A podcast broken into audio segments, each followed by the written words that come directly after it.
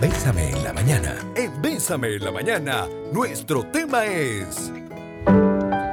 Bueno, y toda esta semana vamos a hablarte pues de una vida saludable pero enfocada en el ejercicio. Ya ayer hablamos con Daniel Carvajal que nos explicó un poquito de qué es pues el bienestar desde un enfoque del ejercicio, pero hoy hoy vamos ya a ponernos las tenis y vamos a hablar de ejercicios como tal porque nos acompaña Daya Fit. Daya, ¿cómo estás? Bienvenida. Hola chicos, súper, súper feliz de estar hoy con ustedes, con todos los oyentes también, por supuesto. Hoy nos vas a poner en regla porque vamos a hablar de los tipos de entrenamiento. Sí, así es. Vamos a hablar del entrenamiento de fuerza, el entrenamiento de resistencia, en qué consiste, por qué se hace, quiénes lo hacen y lo principal, lo que todos nos interesa, los beneficios de cada entrenamiento.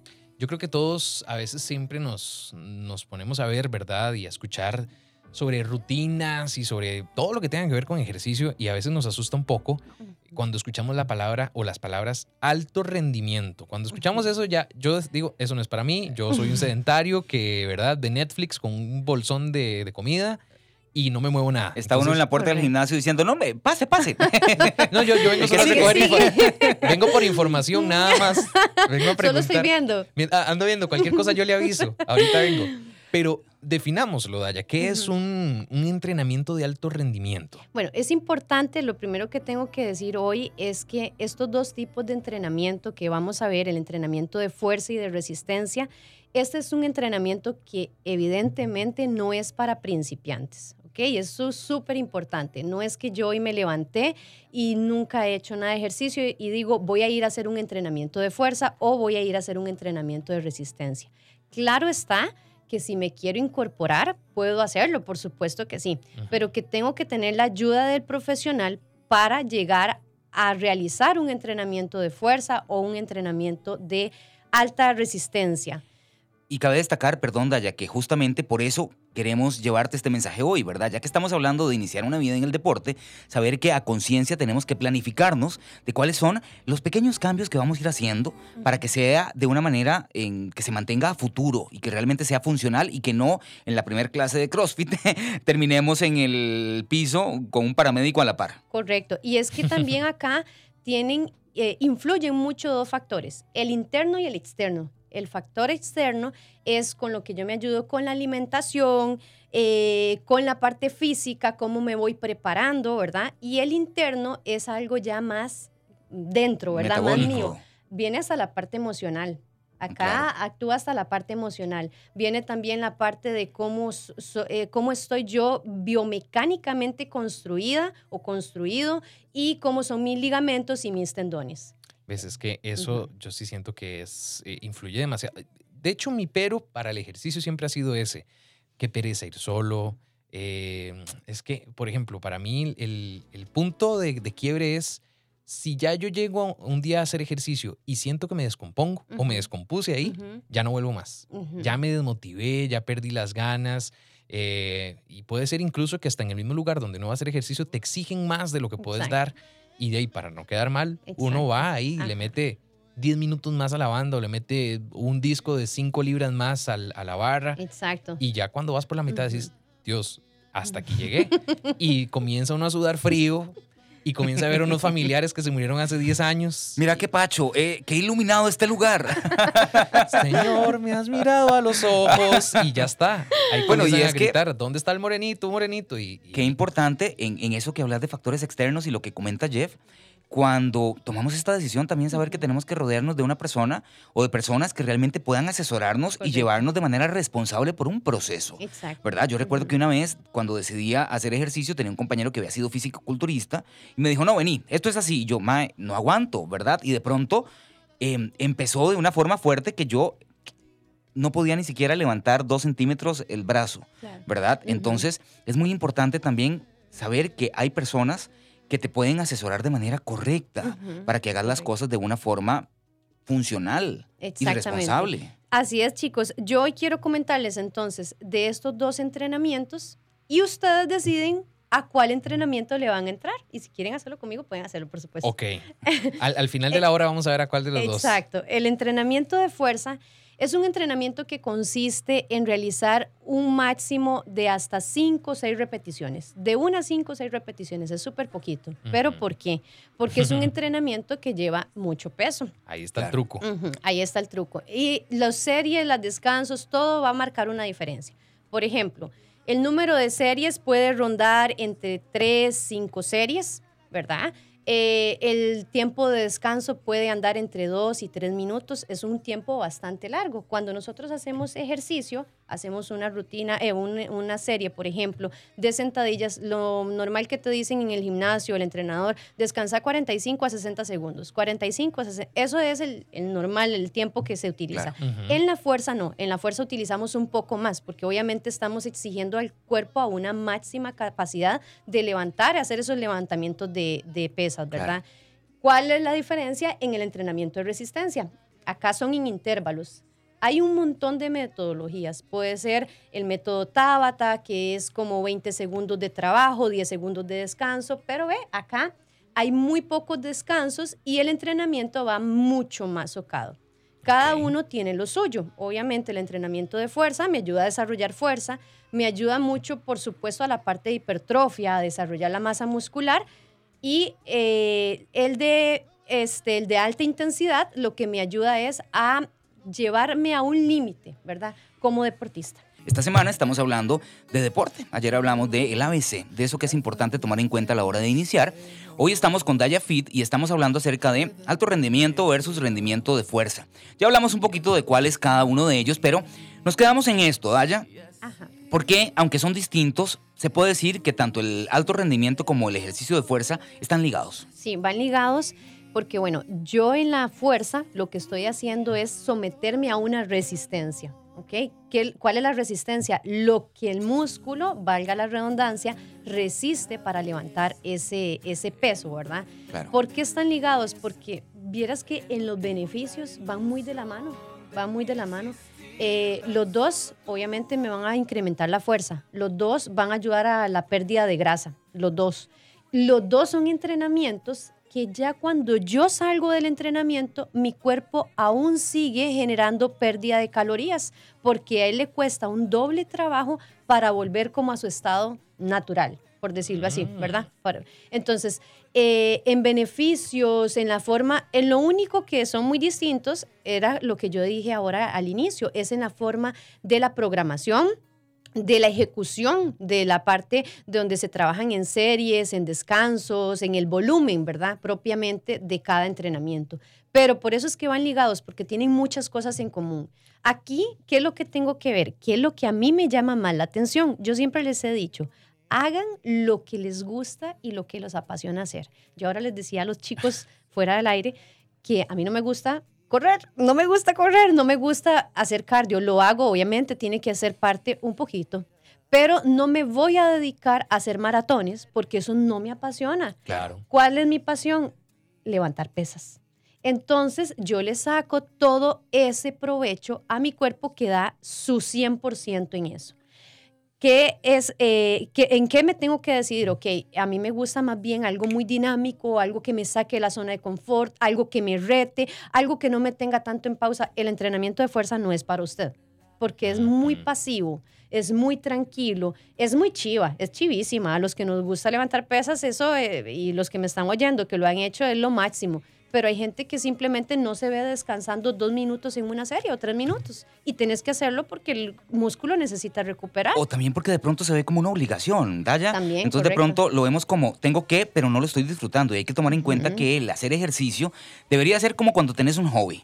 Hacer algo que realmente te inspire, te, guste, que disfrutes y debería ser un momento para liberar estrés. Exacto. Y que además te va a beneficiar a nivel de salud y te va a hacer que logres objetivos a nivel físico incluso. Pero sí tenés que disfrutarlo bastante. y si vas con tiempo, no es como que llegas y decir, ok, tengo media hora, que ahí viene un tema importante cuando hablábamos de las personas que te guían en el proceso, ¿verdad? Un coach, etcétera de que di, tenés que tomar consciente que son ciertas repeticiones, con cierto peso, con ciertos descansos de intervalo, y no es como que yo diga, le voy a meter más peso para hacer menos, o, o voy a quitarle y voy a hacer más. Entonces no voy a descansar y así termino más rápido. Exacto, con eso no se juega y con eso es lo que más la gente juega, ¿verdad? O eh, voy incrementando, eh, por ejemplo, en el caso de la fuerza, hoy voy a subir 10 y mañana voy a subir 10 libras y hoy voy, o sea, no, eso es un programa, por eso necesita un profesional, porque hay una rutina que permanece al menos durante ocho semanas donde tenés que respetar todo. Ejercicios, series, descansos y el peso que estás utilizando. Y ahí el, instructor, el entrenador, el coach te dice, ok, si estás preparado, le vamos a subir tanto de peso para las siguientes ocho semanas o seis semanas. Y ahí viene la planificación. Eso se llama la planificación del entrenamiento de fuerza. Y saber, Daya, que de pronto no es una competencia conmigo mismo, ¿verdad? Que no porque en la hojita te dice que tenés que subir de peso en tanto tiempo, de, de pronto también es el ritmo que uno va llevando. Pero, ¿qué beneficios eh, pueden tener estos entrenamientos? O, cuáles son algunos ejemplos de entrenamientos que podríamos pensar para ambos? Ok, en el caso de que estemos pensando, a mí me gusta la alta intensidad, a mí yo, yo voy con eso de sentir el corazón a full, de retarme. Eh, todo lo que es entrenamiento tipo HIT, ¿cuál sería? Obviamente lo que es el CrossFit tiene una parte de hacer un entrenamiento tipo HIT con un entrenador personal, vos llegás y me decís, este, Daya, mira, yo necesito, quiero entrenar HIT, entonces yo te preparo, preparo tu cuerpo para empezar a involucrarnos en ese entrenamiento. Y entonces vamos con esos intervalos, es súper bonito, es muy dinámico, como les dije, para la gente que anda corta de tiempo. Eh, bueno, es demasiado provechoso. En 40 minutos, 45 logran muchas cosas, ¿verdad? Hay días que hasta podemos eh, como salirnos de esa zona y sacar solamente 8 minutos. Imagínense, solo 8 minutos y ya ahí estás entrenando. Solo 8 mm, minutos en un día. De eso te, te iba a ah. comentar un poco. Por ejemplo, ya estamos volviendo a la digamos, normalidad, estamos volviendo a la presencialidad. Entonces, de pronto, hay que volver a reestructurar nuestros horarios para, para poder disponer de un tiempito para hacer ejercicio. Puedo hacer ejercicios, por ejemplo, de fuerza o de resistencia, tener una rutina, un plan, como lo decís, si nada más tengo dos o tres días a la semana para ir a entrenar. Mm, la verdad, no. La verdad, no. El entrenamiento de fuerza es diario. El entrenamiento de fuerza, vamos a ver, para que se hagan una idea, el fisiculturista eh, entrena un grupo diferente de músculos por día. ¿verdad? Eh, el músculo se recupera 48 horas y si es mucho el daño muscular, hasta 72 horas. Entonces, mm, al menos seis días a la semana. A diferencia del entrenamiento de alta intensidad, en ese caso sí, en ese caso tres veces a la semana se puede ir incorporando a la persona. Pero si estoy como con un periodo donde tengo una meta, ahí ya cambia la cosa, ¿verdad? Como ah, todo. Y, y em, es beneficioso combinar ambos.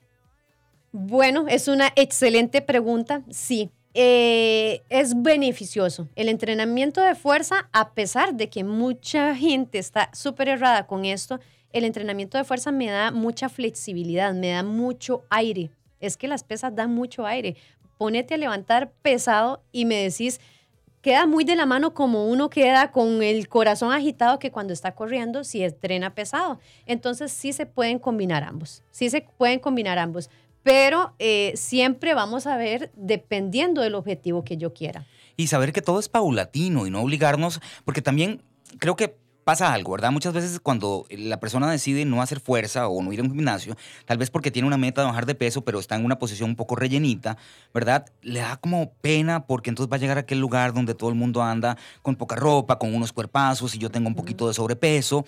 Y al final, lo que más prevalece es saber que incluso en ese estado donde estoy iniciando, estoy tomando una determinación que puede ser un ejemplo y una inspiración para las otras personas. Exactamente. Y cambiar, darle la vuelta a la tortilla y verlo de una forma distinta. Gracias a Dios ahorita eh, en, este, en este tiempo que hemos estado, el estereotipo de los gimnasios ha cambiado mucho, ¿verdad? Que, que hace años, yo te digo, hace unos 15 años, de vos veías solo a chicas con full cuerpazo en el gimnasio, solo top y full short obviamente sigue, sigue habiendo, pero ya se va em, viendo más todo tipo de población, quitando esos estereotipos, igual que en el caso de los hombres. Ya es más común ver a un chico delgado entrenando en el gimnasio y qué chiva, qué chiva, porque probablemente ese chico súper delgado en algún momento esté muy bien de masa muscular y ya yo logre su objetivo, ¿verdad? Él. Y además Claro. es inspiracional cuando logras ver a una persona ajá. que empezó un proceso tímidamente y cuando ves a través de los meses el resultado decís, hey,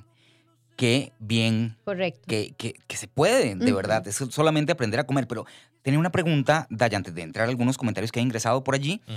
¿Hay que hacerse algún análisis, alguna valoración previo a decidir qué hacer? Claro, claro, siempre, siempre, siempre ante cualquier tipo de entrenamiento, así sea chicos, natación, uno tiene que ser responsable.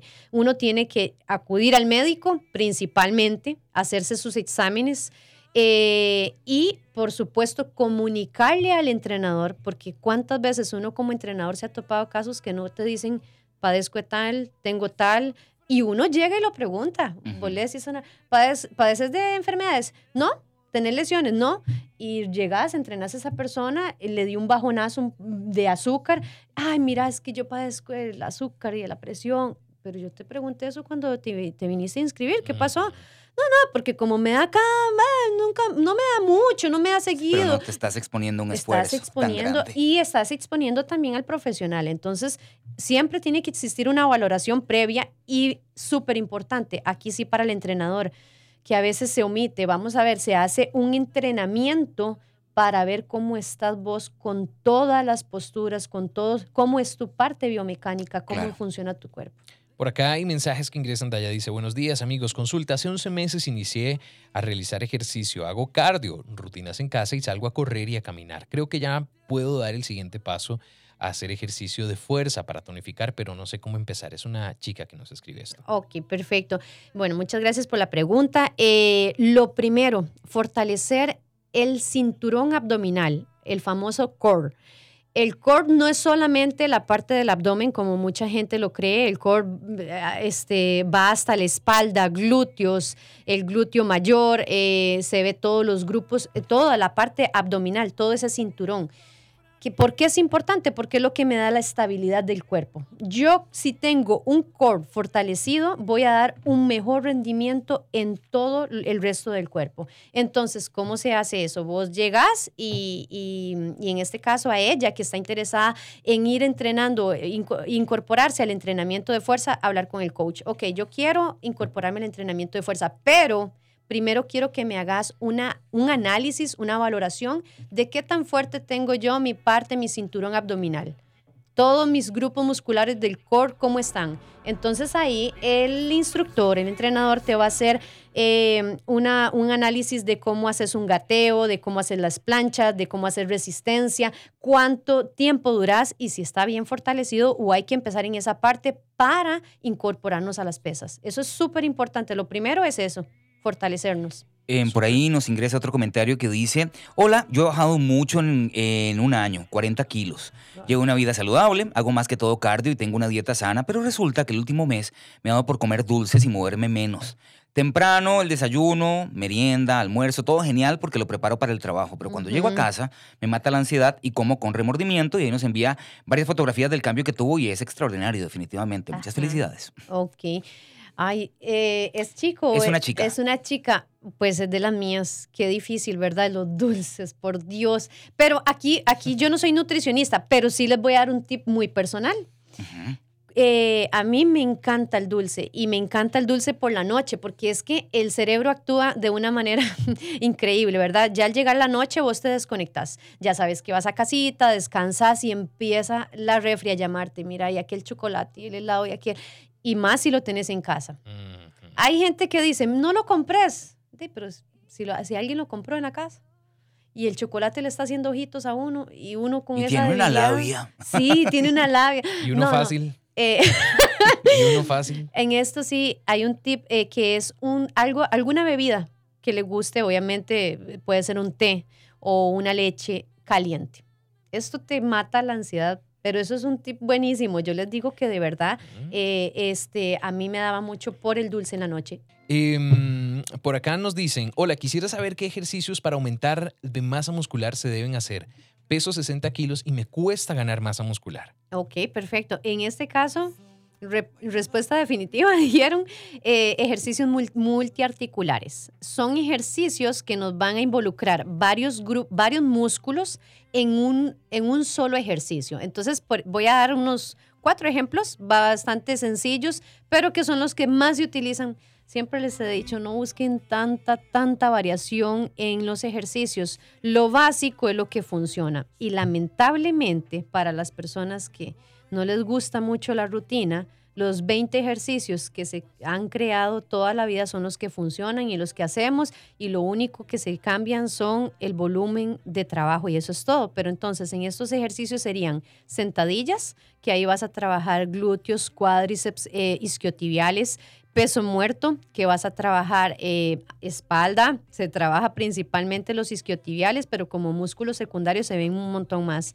Eh, press de banca, que es el la que estamos acostados, ahí también trabajamos varios grupos musculares y este el press militar. Yo diría que esos son mis favoritos, por eso los nombré así. Esa es la rutina de Daya. Eso es como parte de mi rutina, exacto. Y, y entonces nombré dos del tren inferior, la sentadilla y el peso muerto, y dos del tren superior, el press militar y el press de banca. Sí, ahí está la rutina. Acá hay otra consulta. Dice, bueno, quisiera hacer dos consultas. Yo hago una hora de rutina y luego hago 20 minutos de elíptica o spinning. ¿Será que me excedí? Eh, ¿Será que me será recomendado? Y la otra es, estoy trabajando para bajar 8 kilos de peso que tengo de más y quisiera saber cuántas calorías por día debo hacer para poder ir perdiendo peso. Utilizo el reloj y me marca una hora 20 minutos y calorías entre 400 a 500. Ok. En cuanto a la parte del entrenamiento, de cómo debe hacerlo, de que si se está excediendo, me parece que se está excediendo. Vamos a ver. Eh, lo ideal es que nosotros, si hacemos pesas, no hagamos un cardio ni al inicio ni al final.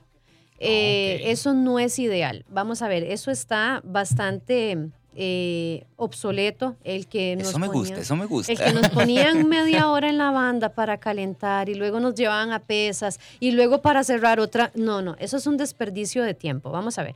Yo les digo que una rutina eh, puede empezar con una preparación previa del cuerpo. ¿Cómo lo hago? Haciendo los ejercicios que voy a trabajar, pero sin peso.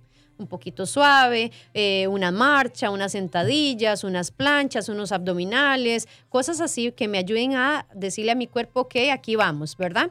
Después de eso viene el entrenamiento de pesas, donde ya me empiezo a involucrar. Y ya para cerrar, no estiramientos, no calentamientos, nada. Termino con otra, otra baja intensidad, algo ya más suave. No está malo hacer elíptica, correr, no, pero es que eso lo podemos dedicar al día eh, de descanso activo, vamos a llamarlo así. Eh, por ejemplo, si el día de descanso activo tuyo es, son los sábados y domingos, entonces el sábado te vas a caminar un poquito, hasta la caminata que uno hace en el Walmart, eh, perdón, en los supermercados, en donde sea, afuera. Todo ese tipo de caminatas cuentan, todo eso que yo estoy haciendo como parte de mi cardio. Entonces, no hacerlo dentro de, las, dentro de la parte de pesas, ¿verdad? Vas a desperdiciar mucho, mucho de lo que estoy tratando de hacer, de que es el incremento de masa muscular y, y el entrenamiento de, de mis músculos con esta parte que estás haciendo al final. Yo lo dejaría para otro día completamente sí o sí. Y con las calorías. Ah, y con las calorías. Eso, eh, lo primero que hay que hacer es acudir a un nutricionista que te haga una valoración para ver cuál es, tu metabolismo basal, cuánto es que tenés que perder, cuánto es que tenés que consumir, porque va a depender mucho de tu. Es que son muchos factores, ¿verdad? Aquí va hasta la parte del trabajo, en qué trabajas, sos una persona sedentaria, sos una persona activa, sos una persona, ¿qué es una persona sedentaria? Una persona sedentaria, ustedes pueden creer que es una persona que va de lunes a sábado al gimnasio, pero trabaja de, en oficina ocho horas. ¿Ustedes creerían que eso es una persona sedentaria? Sí lo es. Santo Dios. Dios mío. Ahí sí. Ni quiero preguntar qué soy, entonces. Mira, Entonces ahí va mucho. hay, hay, hay algo que quería preguntarte y que de hecho hablábamos de eso antes de salir al aire, sobre los objetivos. A veces, y siempre me pasa, por ejemplo, a mí que me hacen esa pregunta, ¿y ¿cuáles son tus, tus objetivos? Y yo, mire, hay todo un tema psicológico ahí que estoy trabajando, ¿verdad? ¿Usted ha visto el cuerpo de Chayán? ¿Usted con- Ay, qué pecado, sí, yo le decía la otra vez, ¿usted conoce a Henry Cavill? Ajá. Bueno, vamos por ahí. Vamos por esa Porque línea. ahorita voy más tirando como Eugenio Derbez, digamos. Entonces, eh, ok, mis objetivos. Eh, ¿cómo los planteo? ¿Cómo puedo saber? Bueno, definitivamente todos siempre decimos, quiero verme bien, quiero bajar de peso, pero el, eh, no sé cuál es la respuesta que espera el, el- el entrenador que uno le diga, sí, o sea, quiero verme, quiero verme bien. Eso es, eso es como en general el, el objetivo del ejercicio, quiero estar bien. Es que uno como entrenador, a veces a la gente le da como vergüenza, ¿verdad? Pero Claro. uno como entrenador quiere lo más realista. ¿En serio que quiere lo más realista? Vamos a O sea, ver. yo te enseño Eso una foto y quiero verme así. Exactamente, sí, está bien, está bien, Ah. porque entonces vos decís, ok, él quiere ser una persona eh, definida, lo que llaman definición, ¿verdad? Este, o no, es, es de- él quiere ser una persona con mucha masa muscular, entonces vos sabes por qué línea ir trabajando, pero ha pasado también que llegan las personas, no, yo quiero la parte saludable. Y pasan dos meses, de vos estás muy saludable, estás bien del corazón. Pero no, ella, ella lo que quería tal vez era eh, aumentar glúteos, pero nunca lo comunicó, ¿verdad? que, Entonces claro. es un problema como de comunicación. Esa, esa es la respuesta correcta, digamos, que uno dice.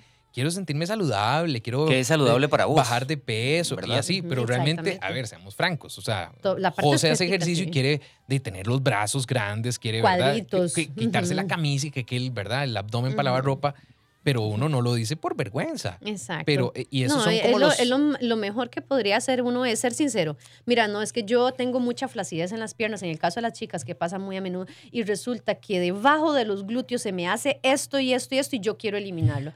Entonces, Aparte de que es realmente importante para cualquier cosa, no solamente para el ejercicio. Pero si vos tenés una meta, tenés que tener un objetivo sumamente claro. Porque en la medida en la que vayas avanzando, vas viendo que el objetivo se cumple. Pero si no, más bien te vas desinflando y vas diciendo esto no funciona. Exacto. Y además tenés que tomar de pronto cosas que vayan aleatorias. Por ejemplo, la alimentación, ¿verdad? No se trata solamente de ir a hacer ejercicio. Exacto. Se trata de qué Súper estoy importante. comiendo. Y a la hora de hacer ejercicio ya nos empunchamos y empezamos a ver eh, todos los cambios y demás y de pronto damos un porcentaje más de lo que deberíamos. Pueden haber lesiones. ¿Cómo podemos prevenirlas, Daya? Bueno, la, la prevención de lesiones se da primero con las técnicas del ejercicio que estábamos hablando fuera del aire. Es, eso es lo primero, ahí donde uno previene las lesiones. La técnica del ejercicio tiene que ser una técnica muy limpia. Y por eso es que yo insisto tanto en la parte de ayuda de un profesional, porque hasta yo como entrenadora, cuando yo cambio mi programa de entrenamiento, yo llego y le digo a un compañero, un entrenador, vigile esta postura que estoy haciendo para ver cómo estoy. Porque vamos a ver, uno ya en muchos años aprende a sentir el ejercicio. Vos aprendes a sentir el ejercicio y si yo hago una sentadilla y me estoy yendo muy para adelante, voy a sentirlo. Pero aún así, hay alguien que te tiene que estar checando ahí las posturas para evitar las lesiones. Uno. Dos, incremento de pesos, de pesas a lo loco, ¿verdad? Que eso se da mucho en la parte de los hombres.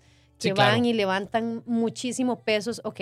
eh, principalmente en los hombros que es el mus- son uno de los músculos más expuestos, más pequeñitos, más delicados y que vos ves a aquellos chicos en el gimnasio haciendo aquellas ele- elevaciones laterales que uno dice, Jesús todavía tiene hombros, de verdad, pero no sabemos cuánto le van a durar, ¿verdad? Yo tenía una amiga que era fisioterapeuta y que cuando veía así decía, ay, vea los futuros pacientitos. Ah, ¿dónde sí, están?". exacto. sí, Porque era Eso es lo que fija. uno ve, correcto. Ah, Entonces, eh, ahí, ahí, va, ahí va eso. Es como un dominó. Exacto, eso se va de la mano. Y de ahí que es muy importante entonces también, imagino que planificar los entrenamientos. Todo tiene que ir dosificado, con un plan, eh, con una progresión. No es como que yo mañana entro al gimnasio y pasado mañana ya tengo, eh, de no sé, una rutina realmente que me exige algo para lo cual no estoy preparado. No todos estamos diseñados para hacer los mismos ejercicios. Ah, Empezando por ahí, ¿verdad? Resulta que la biomecánica que Jeff tiene no me permite trabajarle mucho el peso muerto porque vieras que no, y por más de que yo le explico la técnica, a él no le sale. Entonces, ¿para qué yo lo voy a seguir desgastando a él y desgastándome a mí, habiendo otros ejercicios que trabajan los mismos grupos musculares? Tiene que haber planificación. Sí, entonces creo que en resumen, para la parte como más segura del ejercicio es asesorate Ujú. y eh, a veces pensamos como que una asesoría puede ser como muy cara o puede ser como muy complicado o, o, verdad que se nos sale de las manos porque a veces como que queremos, ok, voy a hacer ejercicio, voy a dejar mi vida sedentaria de no hago nada, nada, nada. Ujú. Vamos a empezar con la caminata y ya cuando queremos dar ese paso, unos cinquitos más nos ahorran después una terapia. eh, Correcto. Que puede nos- salir más caro. Exacto. Es que sale más caro, sale in- mucho más caro. Incluso nos ahorra el tiempo que vamos a perder en después volver a intentarlo, perder la El motivación. miedo, la frustración de, de, ¿será que me vuelve a pasar algo? Hay muchas, muchas, muchas formas de hacerlo. Vamos a ver. Eh, esto es una inversión y nadie ha dicho, eh, mucha gente se asusta, uy, voy a pagar un personal, pero es lo que vos estás diciendo, cuánto me voy a ahorrar al final en evitar las lesiones y principalmente voy a cumplir mis objetivos, voy a, a ser una persona más saludable, más sana, voy a tener un mejor rendimiento en mi trabajo, voy a tener más energía, voy a... entonces, por otro lado viene el montón de beneficios. Eh, ok, no, no me da para pagar personal, pago una rutina. Las rutinas mensuales no son, no están fuera de las manos. Uh -huh. Y principalmente siempre tenés que indagar el profesional con el que estás tratando, ¿verdad? Porque vamos a ver, si se meten a buscar un entrenador de estos de aplicaciones y el entrenador cobra 7 dólares cinco meses que te da una rutina, eso es algo genérico, ¿verdad? Te están dando rutina que le dan a la mayoría de gente y así funciona. Aparte de que no sé si me equivoco, Daya, pero finalmente, eh, y llévatelo a cualquier área, cuando ya tenés de pronto una expertise, ya tenés tiempo yendo al gimnasio, ya pronto alguna rutina donde te dan ciertas cosas, ya vos sabes postura, sabes cómo manejarlo. Uh -huh. Pero si vas a empezar en una Correcto. rutina de ejercicio, ocupar realmente una persona que te pueda ayudar a cumplir este objetivo uh -huh. para que no te frustres al Exacto. cabo de una semana, ¿verdad? Exacto. Entonces querías el cuerpo de Chayanne y te terminaste conformando uh -huh. con de, la panza de Cristian Nodal actualmente. Entonces, eh, digo, es muy importante saber que finalmente no es nada más la decisión. Digo, muy bien decidirlo hoy. Exacto. Pero tengo que cambiar hábitos de alimentación, tengo que planificarlo, como todo en la vida, yo tengo que planificarlo, tengo que saber que lleva un proceso, que no me voy a exigir más de lo que debería ir haciendo en el momento y saber que al final lo importante es que ya empecé. Correcto, correcto, exactamente, que esto va a ser algo más de, bueno, y esto es súper trillado, ¿verdad? Pero igual lo voy a decir, eh, esto no es a nivel estético nada más. ¿Cuántas personas he visto yo de 60 años con enfermedades, que no caminan, que esto, que lo otro. Y he tenido la diferencia del otro lado, del otro charquito donde yo los entreno, personas de 60 años haciéndote burpees. O sea, es algo magnífico, es algo magnífico. Vos ves que esas personas se levantan, eh, trabajan, si están pensionadas, pues se van a hacer, a hacer sus cosas. Tienen esa energía y esa actitud no se pasan quejando de la vida, ven las cosas diferente. El ejercicio siempre nos va a cambiar todo, es que nos libera tanta felicidad, aunque la gente diga, ¿cómo que felicidad? Si yo siento que voy a morir. Sí, pero al terminar el ejercicio genera felicidad y esa gratificación, eso que lo hice, lo logré y estoy cumpliendo mi meta, mi objetivo. Y además va a ser algo paulatino y supongo además, Taya, que es una motivación, esto que nos contás de, de, las personas de la tercera edad, que vos los ves ahí todos los días Exacto. fieles a hacer el ejercicio, que es realmente una buena motivación para dejar la pereza a un lado y para decir, bueno, aquí lo que prevalece es mi actitud, mi salud, y sí se puede. Ah, sí se puede, por supuesto que sí. Yo tengo a doña Marta de 60 años que me dice, Daya, hoy quiero hacer burpees. Ustedes pueden creerlo. Ella me dice a mí, hoy quiero hacer burpees yo los odio. Yo, yo, diría que el Seguro doña Marta es, me va a escuchar. El gimnasio tiene como tres etapas. La primera es la motivación, que uno dice, sí, hoy voy. Exacto. Es como motivación con miedo, voy. Cuando ya uno está ahí es, ¿por qué me estoy haciendo esto? ¿Qué estoy haciendo? Y ya cuando uno sale es como ya todas las hormonas que secretan en el cuerpo, ajá, ya no es como, ajá. lo logré. ¿Qué ser tan tuani soy? Aquí voy a decirte algo. Y yo vi unas historias tuyas de lo motivado que estabas en el tiempo de que fuiste al gimnasio. Vamos a ver, te costaba. Claro. Te costaba un montón sacar el tiempo, sacar el espacio y todo. Cuando terminabas, ¿qué Boom. satisfacción generaba eso? Totalmente. Es que, por, por favor, empiecen, de verdad, empiecen. Y si ustedes empiezan, me van a contar. Yo quiero hacerles un regalo. Opa. Opa, Yo opa. les voy a regalar a todos los oyentes hoy, les voy a dejar mis redes sociales abiertas y el WhatsApp abierto para que todas las consultas que tengan, todas, todas, todas, hoy se las voy a responder antes, bueno, todo el día y hasta medianoche. A las 12 de medianoche ya cierro el WhatsApp y las redes sociales. Todo lo que tengan de dudas me lo pueden hacer por ahí las preguntas en el Instagram, ya saben, en todas las redes sociales. Si nos puedes compartir, por favor, sí, Daya. Sí, en todas las redes sociales aparezco como Daya Fit CR y Que se escribe Daya, Ajá. F-I-T-C-R. Exacto, y el WhatsApp es el 8597 9642. 8597 9642. 9642. 8597 9642. Yo voy a ir recibiendo los mensajes, nada más me tienen paciencia porque normalmente recibo muchos mensajes para responderles, pero con todo el gusto del mundo y el amor lo voy a hacer y por supuesto el profesionalismo. ¿verdad? Muchas gracias, Daya, de verdad, Muchas por gracias. acompañarnos hoy, por llenarnos de, de sabiduría en el ejercicio que tanta falta nos hace. No, gracias a ustedes también. Yo estoy súper feliz de estar este ratito que se fue muy volado.